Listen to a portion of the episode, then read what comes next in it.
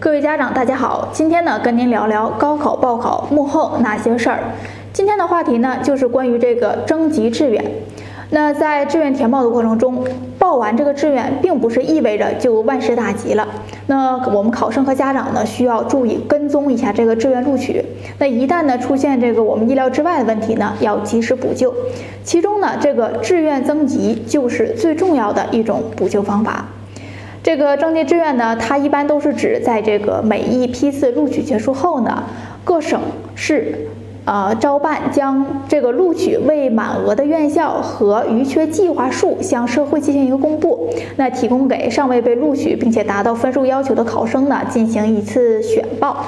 那征集志愿呢，也是本批次考生留在这个批次的最后一个机会。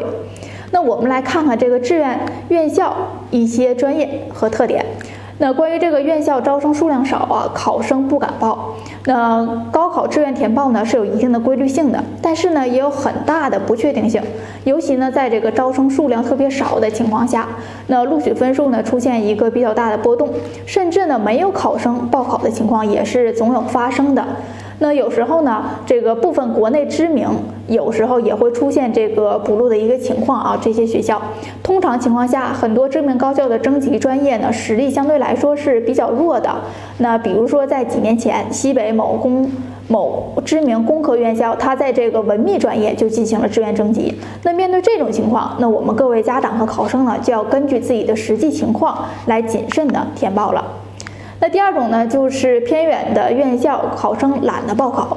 那现在院校分布的也是很广泛的，就比如说从最北端的大兴安岭职业学院，到最南端的三亚学院，再到最西端的石河子大学，距离呢也成成为了这个考生选择的一个障碍。那这类院校的征集计划也是比较多的，甚至呢在一些志愿征集之后呢，还有一些计划没有完成。那面对这种情况呢，考生可以根据自己的情况进行谨慎的报考。那引一句现在比较流行的话，就是世界那么大，为什么不去看看呢？还有一种情况呢，就是农林牧师地矿油这类的院校呢，未来可能是成为一个热门。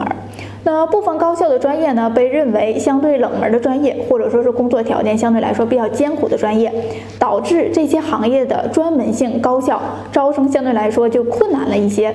有时候呢，会出现志愿征集的一个情况。那在部分省份还有类似于这样的规定，这类高校呢，可以在所在的批次的批次线下十到二十分进行录取。那今天的冷门专业很有可能就成为未来的一个热门专业。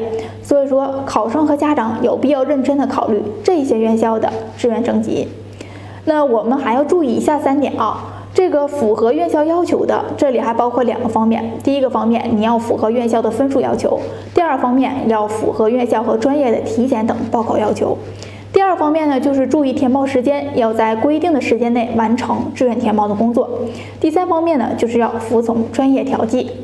那以上呢，就是本期的全部内容了。如果说您有个性化的问题呢，可以私信给我们。感谢您的收听。